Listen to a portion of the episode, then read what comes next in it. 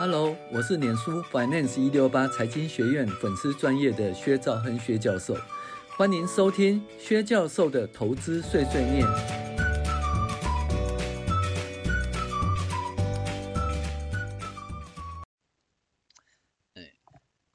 大家好，我是薛兆亨薛教授。我们现在讨论进阶财报分析第二十七集，同一家公司公允价值大不同，诶，这好玩的哦。这个投资哦，我们现在投资一家公司呢，评价是公允价值嘛，哈。那公允价值的话，可是两家公司同时投资另外一家公司呢，那这家公司呢，A 公司的公允价值是这么的评估的，B 公司的公允价值呢是这么的评估的，导致于说他们同时投资。另外一家公司，这家公司准备要上市，结果 A 公司的股价哎一直往下走啊，可是 B 公司的股价却往上飙了，当火箭一样一起飙。同样的一件事情，同样的评价，同样的被投资公司要上市，结果股价却大不同。这东西就是什么公允价值的问题哈。那我们来讲呢，就是说。上海人的勤力公司和嘉义西湖呢，他们基本上上海帮嘛，对不对？他们投资上海商业银行多年了哈，那终于上海商业银行上市了，而且因为进入零零五零成分股 MSCI 成分股呢，股价大飙。那么持有上海商业银行的秦毅公司呢，和嘉义西湖不就大赚了吗？到底是不是大赚？其实要看上海商银的投资是混在哪个科目上啊，如何评价？那如果卖出获利了结就很清楚了，卖多少扣掉多少成本就处分投资利得。我们看秦益公司是以透过其他呃综合损益公允价值衡量之金融资产非流动，那这就是什么以前的被供销售金融资产。那所以上海商银上市案于这个二零一八年五月三十号通过上市审核会议的审查呢。当时的股价上涨，开平的呃开盘三十六点二涨到三十八元。那该公司持有上海商银的一一八零九张，账面价值是二点八亿元呐、啊，平均单位成本二十三点八二元。如果五月三十号最高三十八块钱计价的话，则有多少呢？有四点四八亿，就四点五亿的公允价值。的未实现评价利益高达多少？一点六七亿元。以勤益公司的股本总共十九点三七亿元，每股的未实现评价利益达到零点八六元。可是当天勤益公司开盘价十九点七，最高价十九点九五，收盘十九点九，总共只涨了零点二元。另外一家公司呢，是同样持有上海商业银行嘉裕公司，他们也是上海帮哦。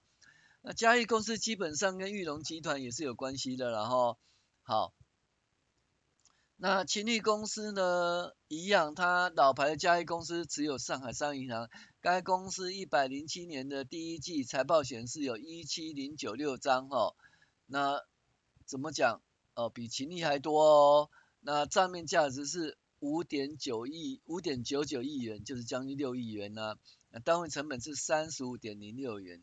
那它它的单位成本比勤益呢低高多了，勤益是多少？二十三点八二啊，那这个嘉义是三十五点零六。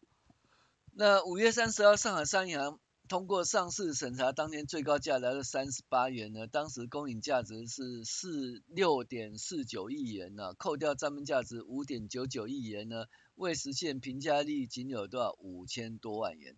换算三三十七点九九亿元的每股仅有零点一三元哦，那你看哦，勤力公司有零点二元，然后这个嘉裕公司呢只有零点一三元，然后嘉裕当日开盘五点五五，收盘六点一元哦，价差达零点五五元，而且连续两日持续上涨，是一个火箭型的往上飙的飙股了哈。好。可是呢，在二零一八年的三月三十一号的上海商业银行新贵收盘价是三十四点五亿元呢、那很多呢公允价值其实就用三十三四点五亿元来评估啦。可是呢，勤益的勤益在这个二零一八年第一季季底，它公允价值有二十三点八二元呐、和三十四点五元差很多啦。那如果没有看财务报表互助，我们看不出哦，勤益呢低估上海商银的投资情形哈，你看哦，它它成本只只有多少？好，那你看他持有那个上海商银的，持有上海商银呢，总共是多少呢？呃，一一万一千八百零九张了哈，那他的话啊，账面金额。勤益就是勤益公司哈，他拥有上海商银是一万一千八百零九张。另外呢，这个勤力的子公司呢，就是投勤力投资公司拥有上海商银是多少？三千五百四十三张哈。所以呢，两家公司加起来是拥有多少？三千五百四十三张啊。那账面金额八千七百八千七百多万元哦，那是。其他呃，透过其他综合损益呃，按公允价值衡量金融资产哈，非流动列账。那你想想看哦，上海商银行在二零一八年十二月三十一号股价为四十点二元，勤益公司是多少？呃，一万五千三百五十二张，公允价值是多少？六点一七亿元。那第三季的账面价值是三点七九亿元呢、啊？评价利益达到二点三七亿元呢、那勤益公司的股本是二十点三四元，每股增加一点一六亿元哦。那所以照理说，呃，因为这个状况，勤益呢会赚很多钱呢、可是因为它列的是什么？透过其他综合损益按公允价值衡量金融资产，就被公销的金融资产。所以呢，它只会净值增加，并不会使当期损益增加。结果十二月三十，你可以看到上海商银上市以后呢，勤益呢它的股价啊。完全没有反映上海上上市后股价上涨的事实哈，因为它没有反映在损益表上面，只是在资产负债表或其他综合损益哦，它是每股净增，诶，每股那个净值增加。那上海商业银行呢，二二零一八年花一点八元的现金股利，勤益公司入账多少呢？两千七百多万元，每股是零点一三五六元。以百分之五的资本的话，要二点七一二元。这部分情益公司股价也没有还利，照理说发放股利呢，应该会涨了二点七一元哦。情益股价也没有还利呢，结果呢，那上海商银呢上市呢，那它它的每股应该增加一点一六元呢，就情益的股价也没有还利呢。所以呢，它基本上第一个它评价是很好玩的评价哦。明明那一天的话，新贵的话、哦、是多少？哦，新贵的话，基本上呢就已经到了三十八元了哈，三十八元哈。那结果秦毅呢，它的评价呢只有二十三点八六，二十三点八二元哦，跟新贵的三十四点五亿元有很大差异。它公允价格不晓得怎么评价了哈，反正就自己算就对了哈。那所以，因为它第一个它评价呢也很保守，第二个它列为呃透过其他综合损益，而且是非流动。哦，所以呢，它基本上也只在那个股东权益每股净值增加而已了哈，那也没办法到损益表里面，所以它上海商银的上市案呢、在新贵的时候通过，以及随后的上市呢，对勤益公司它的股价几乎没有影响，而且股价是往下的哈，这是很奇怪的一件事情，好不容易拥有一家公司，那怎么讲，终于上市了哈，而且进入零零五零及 MCI 股票。啊，居然它的股价也没什么动哈。好，那另外一家公司呢是嘉裕公司哦。好，我们看下一个新闻哦。证券交易所的三十日召集有价这个五月三十号，二零一八年五月三十号有价证券上市审议委员会通过上海商银公司哦的上市案。那通过的时候呢，就是五月三十号呢。当日股价由开盘的三十六点二元涨到三十八元，哈，三十八元。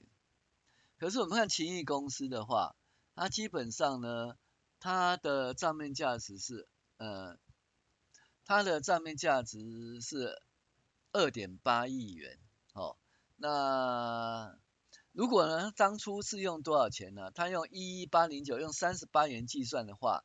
那它拥有的公允价值应该是四点四八亿元，哈，而不是二点八一亿元，哈。那这样的未实现评价利益高达一点六七亿元。那勤益公司十九点三七亿元的股本哈，每股未实现利益应该零点八六元，可是当日呢，勤益公司呢仅涨零点二元哦，连零点八六元都没有反应哦。那而且实际上，勤益公司拥有上海商业银行持股不止这一些哈，因为它的它的子公司呢，勤益投控投哦，它也拥有上海商银哦，它拥有多少？诶，一万一千八百零九股。哦，一万一千八百零九张，而且它公允价值是多少？二点八亿，而不是用那个三十四点五亿计算呢？哦，所以呢，公允价值那时候应该是四点四亿啊，而不是二点八亿啊，所以它相当的低估了哈。所以勤益控控投跟子公司勤益投资公司呢，拥有上海上影总共加起来是多少？一万五千多张哈。那以当日八三十八块计算呢，应该是有五亿八千多万元哦。扣掉账面价值，应该每股会增加多少？一点二三亿元。可是勤益当天只反映零点二亿元哦。然后，那嘉义西湖呢，拥有上海商银呢，在一百零七年 Q1 财务报表显示有多少？一一万七千一万七千多张哈。那比那个勤益一万五千多张还多哦。那在五月三十号，上海商银通过上市，最高价来三十八元的时候，公允价值为多少？六点四九亿元，扣掉账面价值五点九九亿元，未实现平价利益仅有多少？五千万元。换算股本呢是多少？三七点九九亿元哦，每股仅有多少？零点一三亿元。但是呢，嘉裕公司当日开盘价是零呃五点五五元，收盘价六点一元。哦，价差达到零点五五元，其实它只增加了零点一三亿，零点一三元，在股价反映的零点五五元，而且它的六点一元呢，后面还持续在往上喷呐、哦，两日仍然持续上涨哈。那就是一样的，上海商业银行两家老牌公司结果不同啊，勤益只涨了零点二，加一却涨了零点五，市场公司对同样事件反应哦是相当不同。可是你有没有想到一件事？其实这就它的会计选择是不一样，还有评价方法是不一样的哦。照理说应该反映这个上海商银的实际的市价，book to market 哈、反映它的市价。可是呢？勤力公司并没有反映它的市价，也没有反映上海商银上市的事实哈，它只涨零点二元，哦，只涨零点二元。但是因为它是被公销售金融资产，就是透过其他损益哈，按公允价值评价金融资产。好，可是呢，那个嘉裕的话就不，嘉裕西湖它基本上它当过是是交易哦，就是透过这个损益，哦，透过公允价值哈。诶，透过损益哈，按公允价值认定的金融资产，也就是交易目的的金融资产，它的这个东西会反映在损益表上面。那因为反映在损益表上面呢，所以它的股价就连第一天就反应很高，然后连续四天就大幅上涨哦，可以看到多少？从五块钱涨到七块钱以上哈，不少呢。五块钱涨到七块钱就是多少？两块钱呢？两块钱占五块钱是四十趴呢，涨了相当多哈。